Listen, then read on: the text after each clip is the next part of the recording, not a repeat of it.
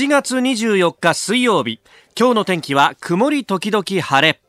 ニッポン放送飯田浩司の OK Cozy up。朝6時を過ぎました。おはようございます。ニッポン放送アナウンサーの飯田浩司です。おはようございます。ニッポン放送アナウンサーの新行市佳です。ニッポン放送飯田浩司の OK Cozy up。この後8時まで生放送ですOne Year to Go というふうに言うそうですが、はい、東京オリンピックの開幕まであと1年ということになりました。はい、まあ今日はね、いろんなところでイベントが開かれたりとか、あと、あの、私もこう、いろんな気象庁に来るプレスリリースなんかをこう見てると、もう昨日もね、結構いろんなところでイベントやってて、 One Year to Go Plus One みたいな感じで、はい、まあまさに今日のこの朝刊を狙って、うん、昨日イベントをやって取材してもらってそして今日というイベントも結構あったようで、まあ、日本橋とかねその辺で、はい。えー、いろいろイベントやったりとかあとなんかあの百貨店赤くこうラッピングみたいのをしてでそれで、まあ、オリンピックに向けてっていうイベントをやったりとかいろいろね、えー、盛り上げをやっているようであります。はい。あの、この有楽町の近所、東京国際フォーラムでも、えー、オリンピックの競技の体験プロジェクトと、ね、まあこれオリンピックだけじゃなくて、はい、パラリンピックも含めた東京2020の、うん、お体体験プロジェクトをこれからやると、はい、今日はだからすごいいろんなところでねイベントなんかもあって、ねえ。ー、えー、これから先1年間はもうオリンピックへ向けてどんどん盛り上がっていくというところなんですが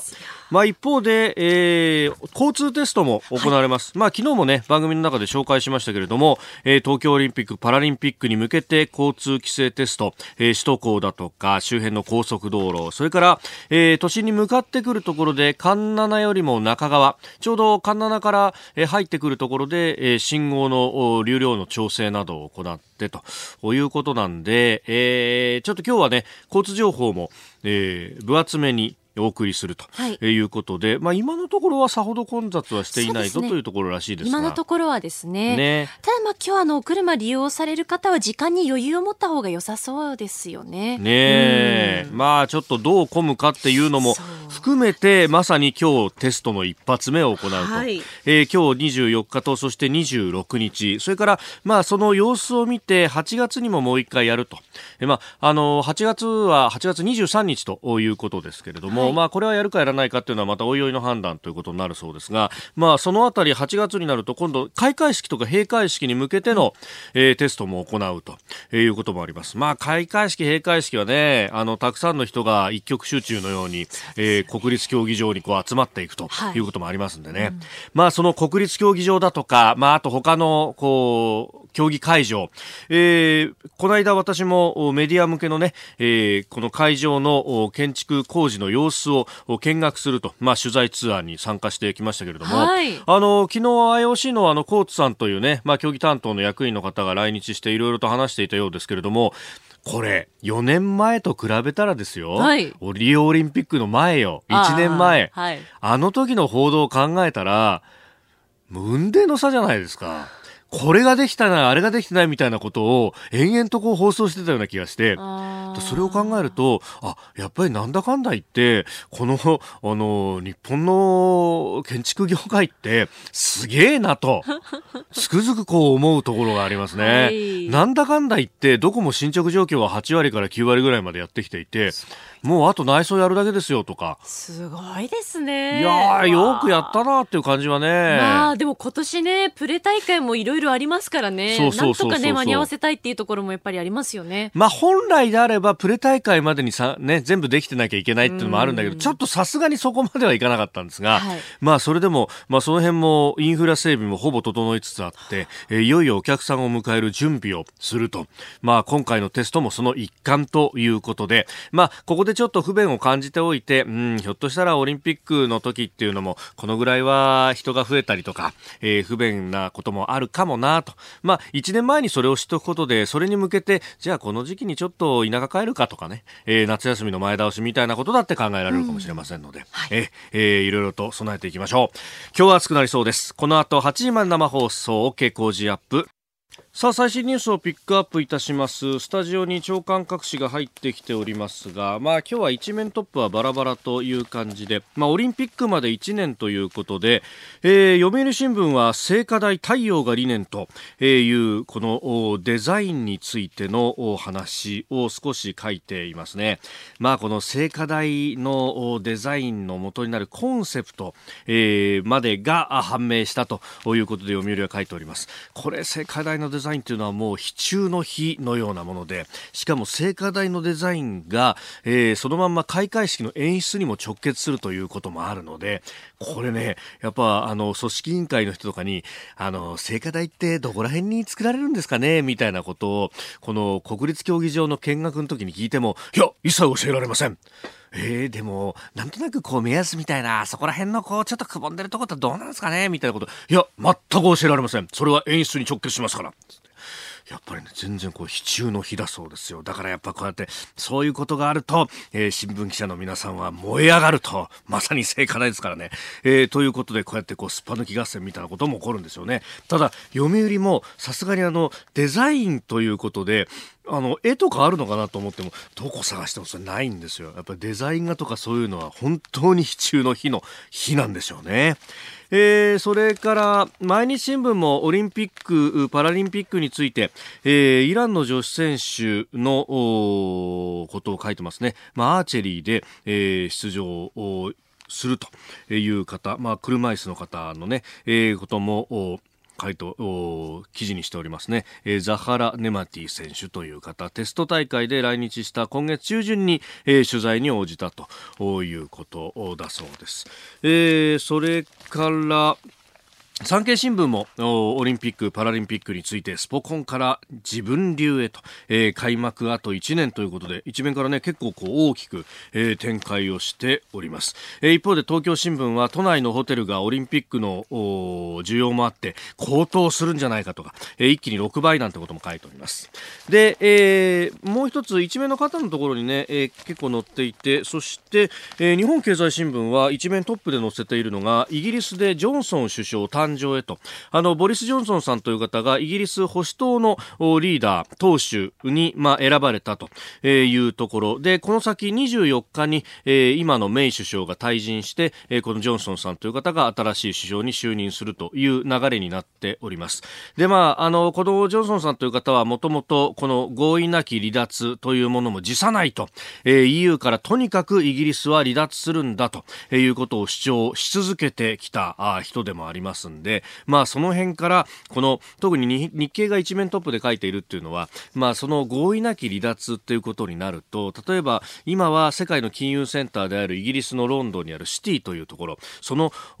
まあ、イギリスの法律も適用しながら EU の玄関口としても機能していた部分があるんですが、えー、それがなくなってしまうということになると経済的にまずいんじゃないかというようなこともあってこれ一面トップに、えー、日本経済新日本経済新聞は載せてきております。で私それとともに気になるのがこれ国際面に結構今日の朝刊で載ってるんですけどイランとの関係の中でイギリスはあのアメリカが主導する有志連合で、えーホルムズ海峡の安全を守るというところには参加せずに、まあ、ヨーロッパを中心として道具時にやるんだと、えー、昨日イギリスのハント外相が、えー、それを言ったということだったわけなんですが、まあ、これがボリス・ジョンソンさんに変わることでどう変わるのかというのが一点、まあ、それによってイギリス、アメリカなどの有志連合というところが、まあ、ホルムズ海峡の件も主導するとなると。じゃあ、えー、アメリカとは同盟関係がありそして、えー、のイギリスとの間も近年特に緊密に、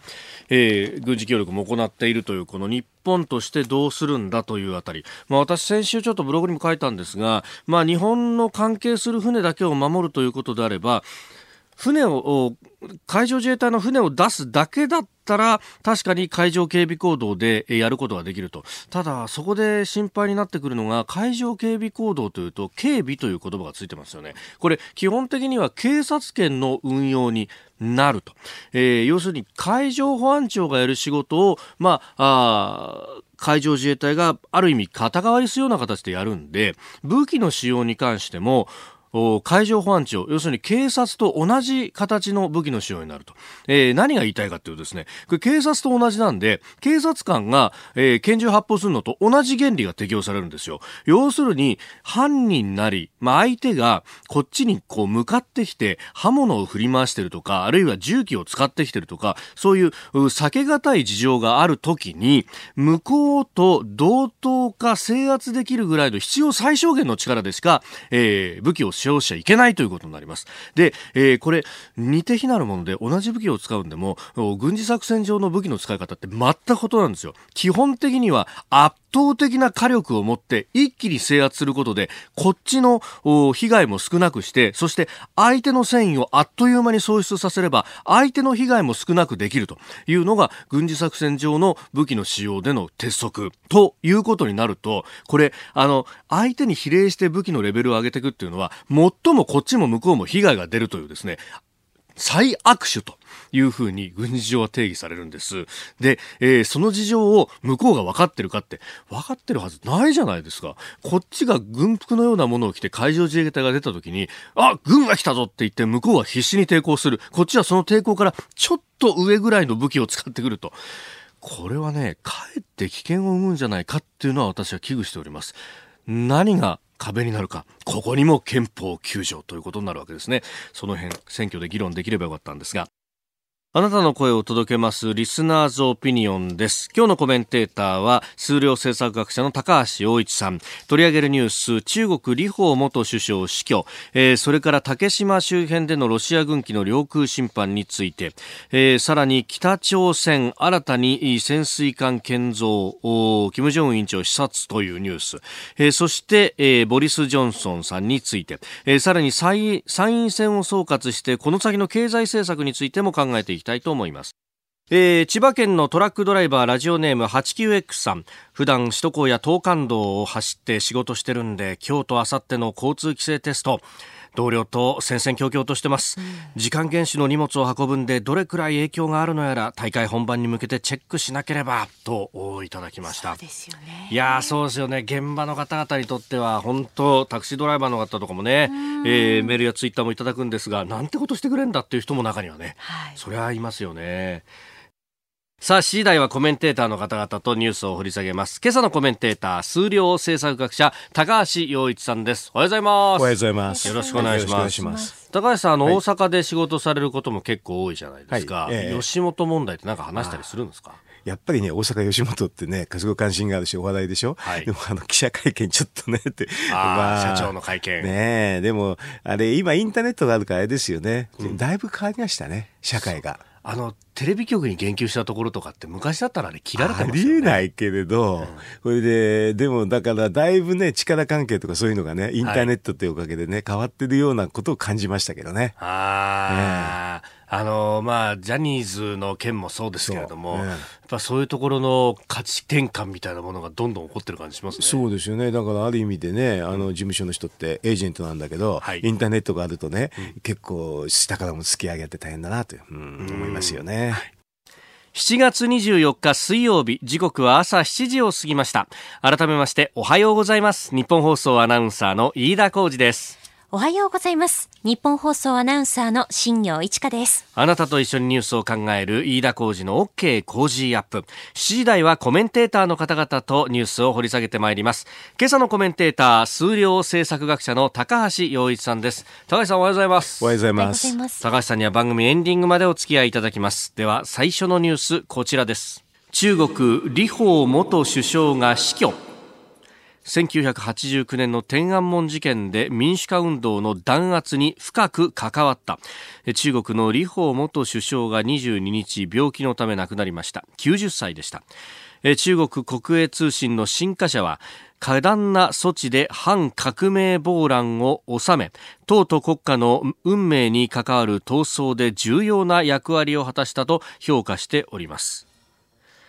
まあ、新華社はもうね、うん、えー、共産党の宣伝機関ですから、そうですかね、まあ、こういう形になるんでしょう、うん、共産党のから見ればね、はい、まあ、本当にあのよくやってくれたっていう言い方でしょうね。うだって、まあ、でも共産党以外の人が見たらとんとんでもない弾圧ですってそうそういうことですよね。えー、えー、今あれですよね、あの、香港問題っていうのがあった時に、なんか、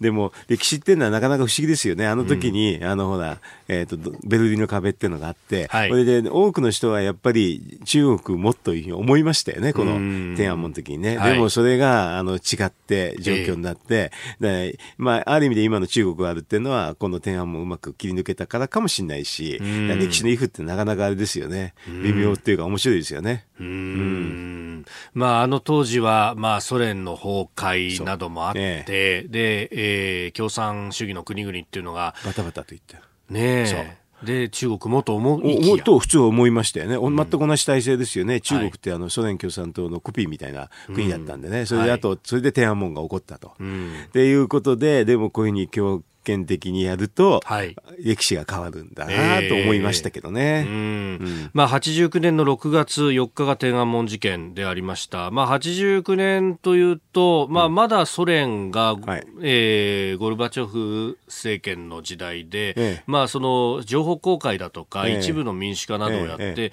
ちょっとソ連もいいふうにいくのかなみたいなふうにと思いましたけどね。ででもあの、やっぱりあのゴルバチョフさんのああいう、はい、まあ、まあ、スタンスっていうのがある意味でベルリンの崩壊っていうかね、うん、であの共産主義の崩壊を招いたとも言えるんですよね。ただあの、まあ歴史とあと社会科学から見るとですね、はい、あのソ連の方がやっぱり共産主義体制がちょっと早かったわけでね、えー、そうすると70年経って潰れたんで、はい、そうするとそのアナロジーから思うと、えー、中国もそろそろっていうふうに言う人もいるんですよね。うん,、うん。70年ぐらいでしょ、ちょうど。はい。えー、だから、でももちろんこんな 10, 10年や20年ずれちゃうこともよくあるんですけどね。はい、でもあの、あの時に、えっ、ー、と、やっぱり共産主義体制って自由のない体制ではね、経済がうまくいかないってことは結構証明されたんですよ。はい。で、それはだから中国も似てるんじゃないのと、今の香港なんかを見てるとね、だんだんだから、いろんな紆余曲折はあるけれど、はい、まあ似たような道でね、で、中国の歴史見ても、統一国家長く続くってことはあまりないんですよね。どっかで必ずねっていうふうに思思う人も多いですよね。まあ、あの、広すぎる国土と多すぎる人口を一つの政府で束ねていくというのは、無理でしょと。うん、そうすると多元的な話になって、やっぱり最後に政治的な自由ってないと、はい、なかなかいろんな体制を維持しにくいと。いうのふうに思うのが、まあ、社会科学の基礎理論であるんですけどね。まあ、かつてその、あの中国に対して、まあ、経済でこう密接につながっていって、ええ。えー、まあ、資本主義が入っていくことで、最終的には民主主義も入っていくという、いわゆる関与政策と呼ばれるものがあって、ところがそれ、なかなかうまくいかなかったとも言われてますよね。そうですね。あのだからやっぱり政治的自由っていうか、そっちの方が結構重要、あれ、根幹でね、それで、まあ、いろいろうまくいくって、でも、疑似的な資本主義入れたから、経済は資本主義みたいだけど、はい、根っこが違ってると、やっぱりなかなか難しいんじゃないのっていうのが普通ですよね。だから、経済の方からね、はい、政治体制を直すっていうのは、革命みたいな話がないとなかなかできないですよね。なるほどね。えー、まあ、そこのこう、乖離みたいなものが、今まではまあ、経済回ってれば、それでいいじゃんっていう人たちが、ぱそこの失速がすべての失速につながるかもしれない。と思いますけどね、だから香港問題なんか注目して見てますよ。あとウイウイグル問題とかね、はい、たくさんあるわけでね。えーえー、まずは中国李鵬元首相死去というニュースを取り上げました。おはようニュースネットワーク。東京有楽町日本放送をキーステーションに全国のラジオ局21局を結んでお届けいたします。今朝のコメンテーターは数量政策学者の高橋洋一さん。取り上げるニュースはこちらです。ロシア軍機が竹島周辺で領空侵犯。韓国が警告射撃。韓国軍用機が警告射撃を実施したことについて竹島の領域に関する我が国の立場に照らして到底受けられず極めて遺憾であり韓国に対して強く抗議するとともに再発防止を求めた。お聞きいただきましたのは昨日の菅官房長官の発言でした。韓国軍は昨日不法占拠する竹島周辺の空域でロシア軍機が領空侵犯をしたとして戦闘機による警告射撃を実施したことを明らかにしましたロシア政府は領空侵犯を否定しております菅官房長官はロシアと韓国に対し抗議と再発防止を要求しましたえー、これ、韓国がまあ領空を主張している空、うん、竹島周辺の空域を、ロシアの軍用機が侵犯した、今回は初めてということであります。えええただあのそのこれロロシアと韓国の話ではなくて、はい、まああのロシアと中国が共同訓練してた、はい、その一環だっていうことでしょ、ええ、だからより複雑になってて、これでもももしロシア軍機と中国軍機が両方来たらどうして韓国は、ロシア軍機だけ結局射撃したのかとかね、これでまあ本当はこのここそういうふうなエアポケットみたくなってるから、はい、まあはっきり言えばロシアも中国も狙ってんでしょという話ですよね。その時に日本はじゃあどうすんのとい。う話にもなりますよね、これはね。まああの北朝鮮とアメリカはどうなんのって話まで広げてもいいですけどね、6カ国でね。はい、えー、えー、日本放送ではあ6時台から番組やってますので、はい、メールもいろいろいただくんですが、えー、大阪府のペンネームカズマさん、はい、えー、このニュースについて中国の偵察機も防空識別圏に侵入したそうですが、はい、竹島をめぐる顔ぶれがこれまでと異なるところに違和感を覚えます、うんうん、日本は領有権を主張するんであればこのタイミングで中ロに対して厳しく抗議の声を上げるべきだと思います、うん、ただでさえ韓国に実効支配されているのにこれ以上敵を増やすわけにはいきません。ここで生還することは国益を損なうことになると考えますと、いただきましそうですね、まあ、こういうふうにエアポケットみたくなってるから、みんなが狙ってるってことなんで、うん、あのだから、要するに、まあ、防空識別圏を外すっていうのは対韓国との関係でね、はい、あの外交的に外すんですよけどね、これ対韓国じゃなくて対中、対ロってのもあるってことだから、はい、この辺のところをもう考え直して、どうやって日本はどういうスタンスでいくかっていうのは、きちっと、まあ、あの、はっきりした態度を示した方がいいですね。それで言わなければ、結果的にはじゃあ、あの、言わないのと。で、韓国だけに言ってて、ロシアと中国に言わないってことは、はい、実はそれで、OK、今ので OK なのっていうふうに言われちゃうかもしれませんよね。うん。だから今回、まあ、あの、菅官房長官の発言でも、ロシア政府に対しては抗議をしたというふうに言ってますが、うん。うん、まあ、ある意味、その共同訓練をもし行っているんであれば、あ中国にも入れなきゃいけないですよね、まあ、共同ですからね。共同正反みたいな話、ね。だから入ってきたのは入ってきたということでど、どんな国でも実は言わなきゃいけないっていうのが、多分あの外交的にはあの正論でしょうね。うん、えー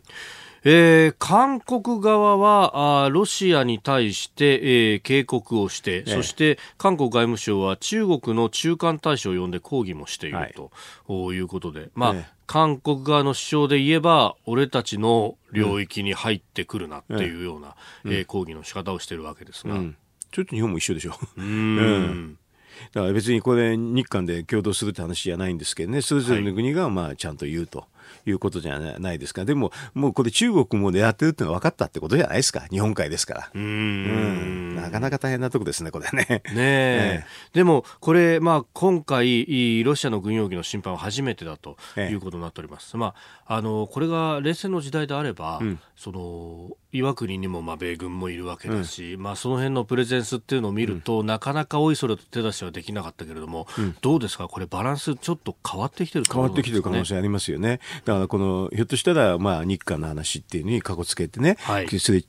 中ロが来たっていうふうにも見れるし、でもあのロシアって大体いつも一周ぐるって回りますよね、日本の周りをね。はい、だからい、いつでも行こうとも行けたんだけど、今回わざと行ったって、それで、しかも単独で行かないでね、中国と共同訓練の時に行ったっていうのはなかなか意味深ですよね。うん、ええ、まあ、あの、対アメリカということになると、うん、まあ、ロシアも中国も、うん、まあ、どちらかというと関係はあまりアメリカに対しては良くもないというところで。なね、それで組むと、で組んで、アメリカに行かないで、あのまあ、日本と韓国がちょっと争ってる竹島に行くっていうのは、なかなかあのリアルな国際政治を見ちゃったなって感じがしますけどね。えー、でこれ、まあ、あの朝日新聞が一面に地図も載せて、このロシア軍機と中国軍機の動きを詳しく載せてるんですが、えー、えー、東シナ海をこう北上していく段にあたっては、ほぼ同じ動きを見せていると。えーえー、まあ、あのこれ、えー、東シナ海の五島列島の沖のところで中国機とロシア機が一緒になってこう北上していって、うん。うん、で、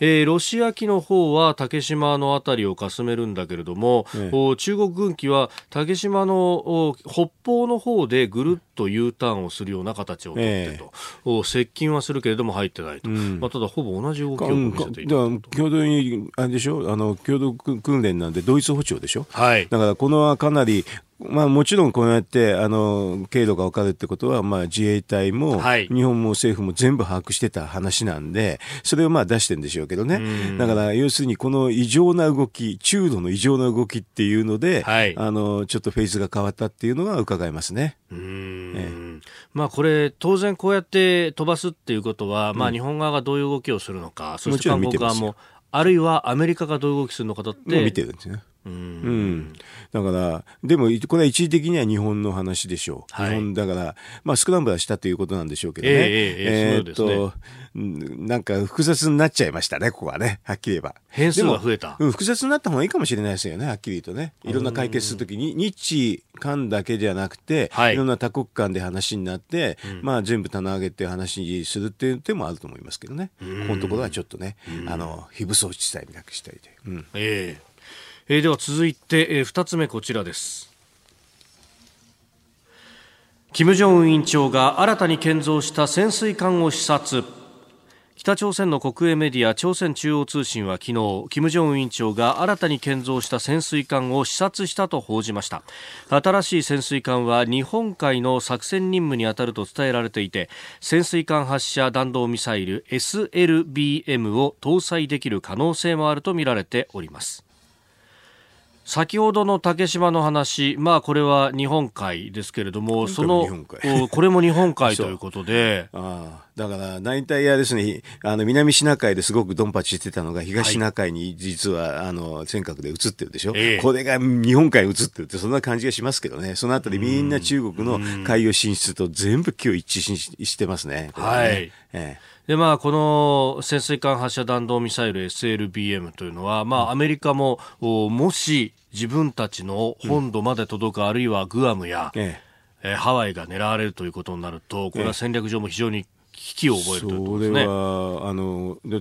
あれですよね、地上の発射のやつでしたらね、はい、上から見てるから、あの要するにストライクできますけれど、うん、これ、潜水艦だから分かんないですよね、だからそれがこ、これがあるから、実は核の抑止力があるっていうようなことなんですよね。はい、でこれでもしアメリカに届くって話になったら大騒ぎだけど、うん、これ、技術ですから、やったらすぐ届くようになると思いますよ。ああ、うん、何度かそう実験を繰り返したりとかしてるうちに。ね。ええ。そうすると、これは大変で、ここも含めて、本当はあのトランプさんに交渉してもらいたいですけどね、なんかトランプさんは、なんかあの今、最近、北朝鮮とうまくいってるぞなんて言って、ちょっと、えー、ちょっと能天気ですね、えー、ここでね。うん。なんか、まあえー、若干のやり取りがあったということを、まあ、22日に、えー、えー、ちょっと明らかにしているようですよね。まあ、今度はあの金正恩がアメリカに行くんでしょう、えーと、国連総会の日か分かんないですけどね、行くんでしょうけどね、はい、まあ、それのために、その前に、まあ、軍事的な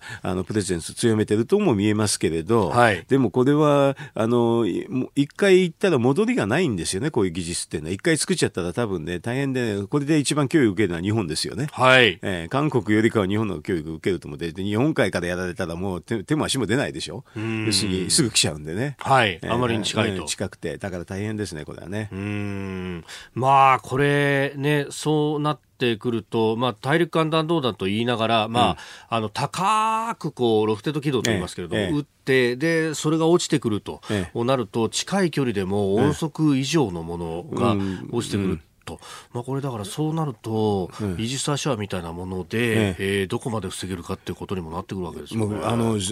潜水艦は結構難しいですよね。だからそういうのが分かってれば、あの、第一攻撃でね、地上の方はね、はい、上がった時にすぐ叩くってことはできるかもしれないですけどね、えー、この潜水艦になるとね、なかなか難しくなりますよね。まあ、かつて日本はその冷戦時代に、あの、うん、ソ連の潜水艦を、ウラジオストクとあの辺にこう、とどめたと。うん、まあ、その対戦哨戒の能力っていうのはものすごいというふうにも言われてますけど、えーえー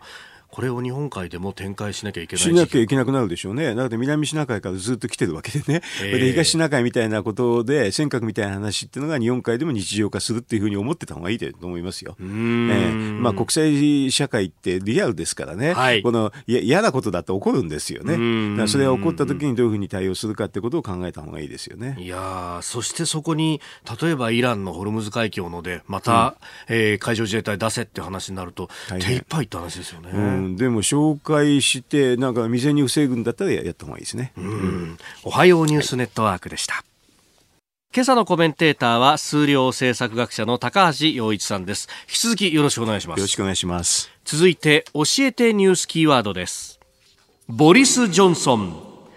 イギリス与党保守党の党首選挙が昨日行われ辞任するメイ首相の後任に EU 離脱強硬派のボリス・ジョンソン氏が選ばれました。ジョンソン氏は勝利演説で10月31日に離脱を実現すると改めて強調。合意なき離脱も排除しない姿勢を示しております。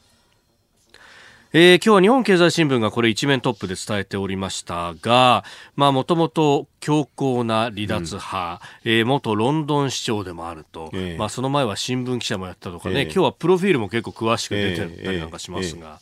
さあこの先どうなってきますか？なんか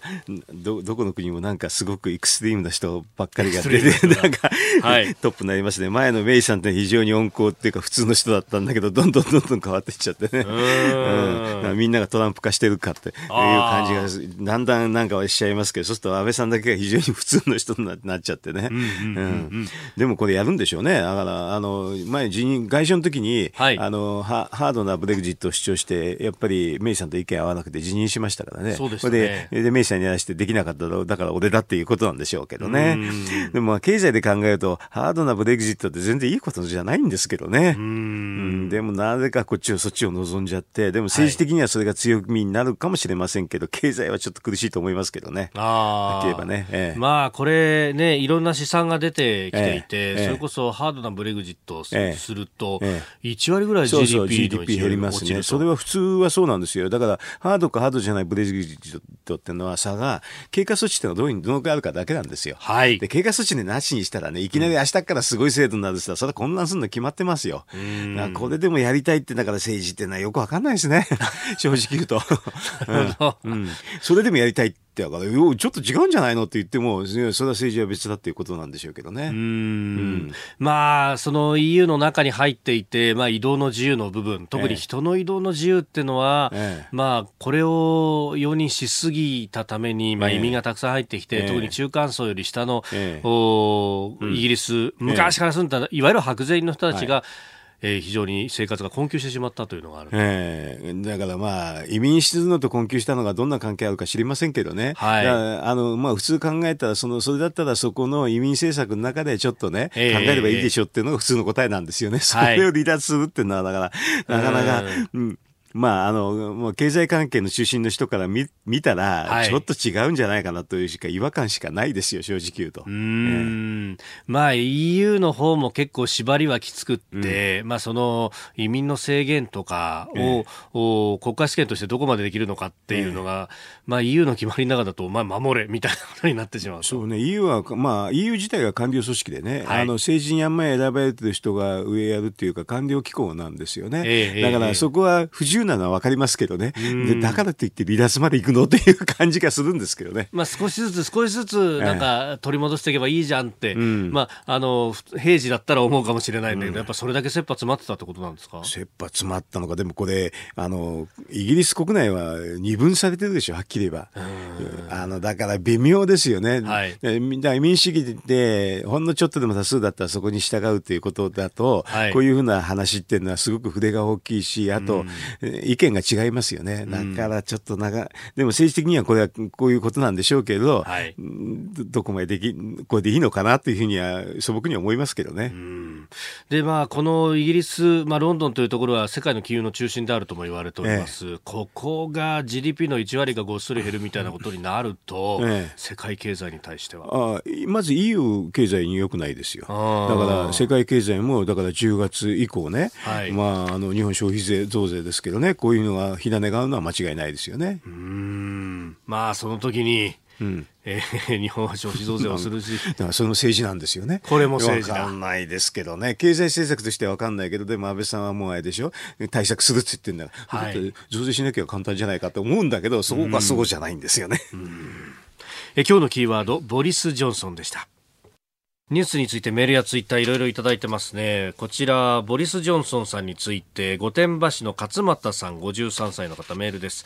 えー、ボリス・ジョンソンさん、トランプさんと考え方が似てるせいでしょうか？顔や雰囲気が似てる気がして、急速に EU 離脱が進んでトランプさんも後押し、なんてことになりそうですよね。まあそうですね。まあ髪の色とかもね非常に似てる。似てるから、だからひょっとしたら安倍さんはねまたねうまくできるかもしれないし。はい、おお。うんまあ、これ24日に、まあ、メイさんとバトンをタッチしてということになると、はい、えー、8月の G7 で外交、まあ、大舞台デビューということになる、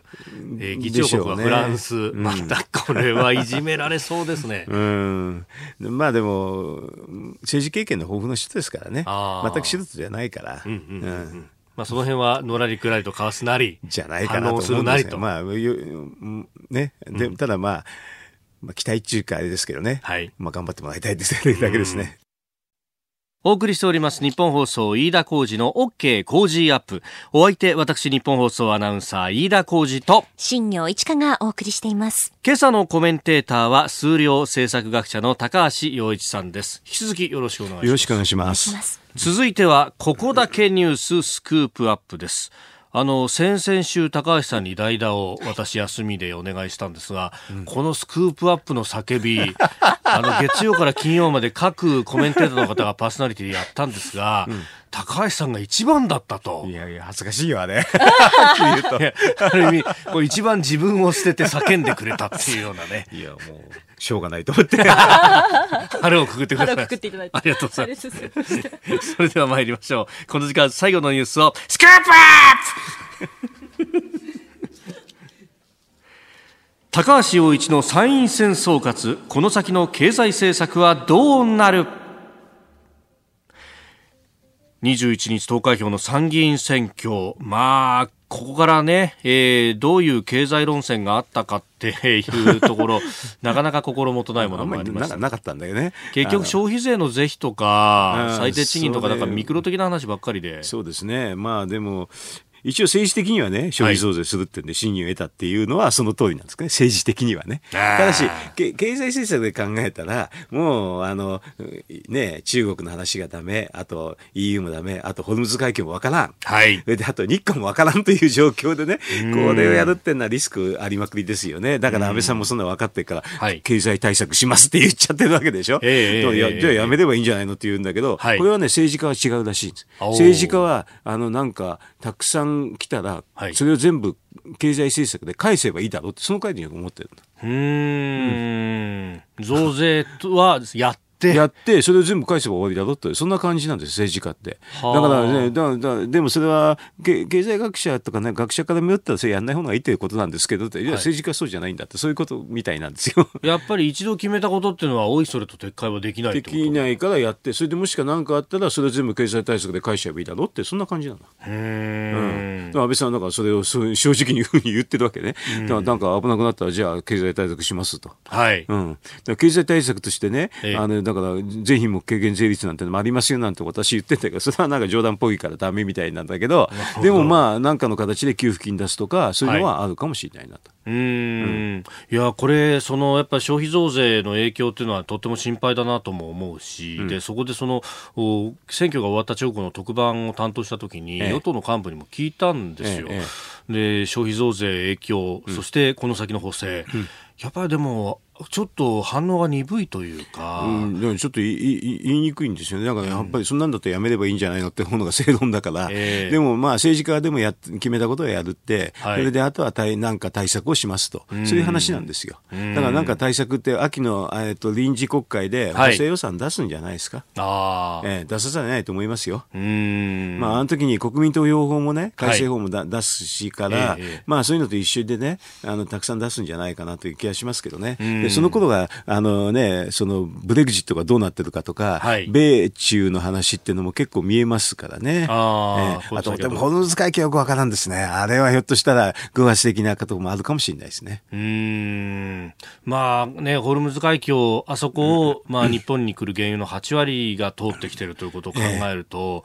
えー、原油価格高騰からの物価高騰っていうことになると、昔のオイルショックを。そうそうそう。だからあれはでも全然よからぬ話でね、はい、あの、需要が良くなって、ただ単に、あの、需要が、経済が成長した物価上昇じゃないから、はい、全然経済に悪い話なんですよね。でもそれはあり得るかもしれないなと。でもそれはある意味で、覚悟、覚悟っていうかね、あの、リスクシナリオの一個としては、想定しなせざるを得ないですね。まあ、それをさらにもうちょっとだけ妄想を膨らませると、うん、それで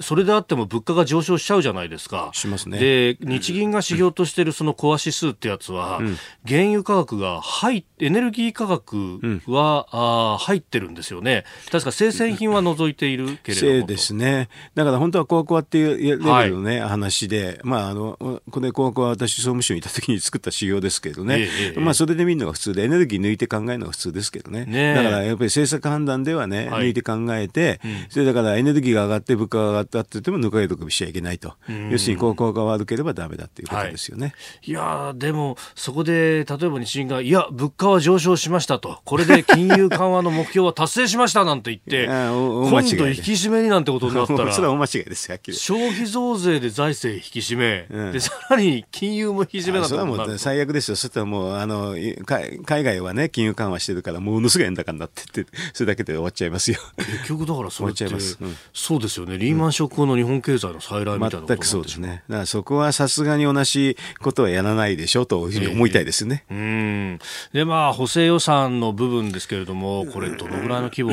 まあ、理想としては？あ理想はやっぱり数兆円出した方がいいと思いますけど、でも普通考えたら2兆円ぐらいで終わっちゃうのかなっていう気がしますけどね。2兆円ぐらいだと財源は税収の上振れ分で十分全然大した話じゃないですよね。あ税税収の上部分とあとね、国債費をたくさん積んでるから、それを減額して、それで出ちゃいますよ。うん。うん。むしろそれぐらいだったら、まあ、財務省としては。すぐ出しちゃうっていうかね、そのぐらいだと御の字ってことでしょ、うん、だからこれからは緊縮してね、消費増税できたからね、緊縮するっていうに、そういう路線だと思いますよ。うん。だそれと政治家がどんな危機出せるかって話になりますけどね。ええ。ー、あの消費増税をすると1%につき大体2兆から3兆。そうですね、2兆5千から3兆ぐらいね。うん、うん、そうすると、まあ、経済全体から大体5兆から6兆。ぐらいが引かれちゃう、だから5、6兆が6兆5、6兆出した方がいいんですけどね、その分をその分出して、うん、返すんで全部出す、うん、返す。それで別に教育無償化の財源なんて他から出せますからね、はい、だからあのこれは維新が言ってますけどね、ええ、出せますから、まあ、消費増税はずっと返した方がいいと思いますよ、私は。うん、だから全費目軽減税率だって言うんですけどね、合法的に出すわけ。合法的に出すと、え、確かに補正予算とかで財政出動で出すとなると、うん、もうその時だけ。だけだから恒久的にね、ちょっとね、はい、出した方がいいと思いますけどね、あの投資返した分をね、えー、そのくらい世界経済はあんまり良くないですよ。経済政策から思ったら、政治的にはこれ、今回、あの信任を得たんでしょうけど、はい、まあ、経済政策はきちんとして、あの、なんか色なきやってもらいたいですね。ねで、ところが、その各種の経済欄などを見ると、うん、まあ、えー、このタイミングだと2020年、来年度の予算の、まあ、概算要求の前ぐらいのタイミングですけど、もうなんか100兆超えるんじゃないかとか、うん、えー、のほうずな財政がまた繰り返されるみたいなことを延々と書くみたいな、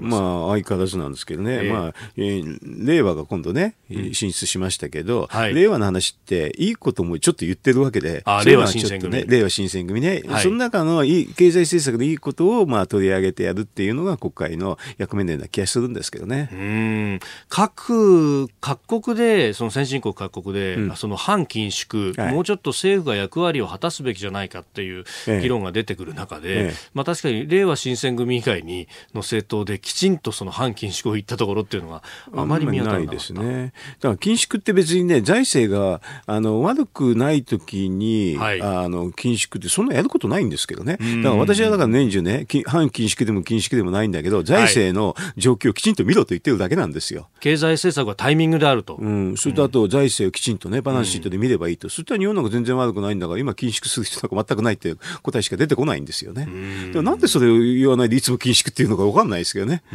財政の状況とか経済の状況を無視して、はい、なんかイデオロギーとして言うでしょ？ええーうん、とにかく借金は返すべきなんだと。だから資産が別に返さなくていいって言ってるだけだけどね。それは普通の企業だってそうじゃないですかと。えー、うん、なんで資産があった時に借金全部返す企業はありますかっていうことを私なんか言ってるだけですけどね。うんうんでも企業経営者とか、まあ、家計預かる人なんかもそうですけど、うん、無借金を誇る人って多いですよね。それは無借金ってめったにできないから、自慢できたい気持ちはわかるんだけど、えー、普通できないことをなんでやるんですかっていう。だから普通にやってればいいんじゃないですかと思うだけですけどね。うん、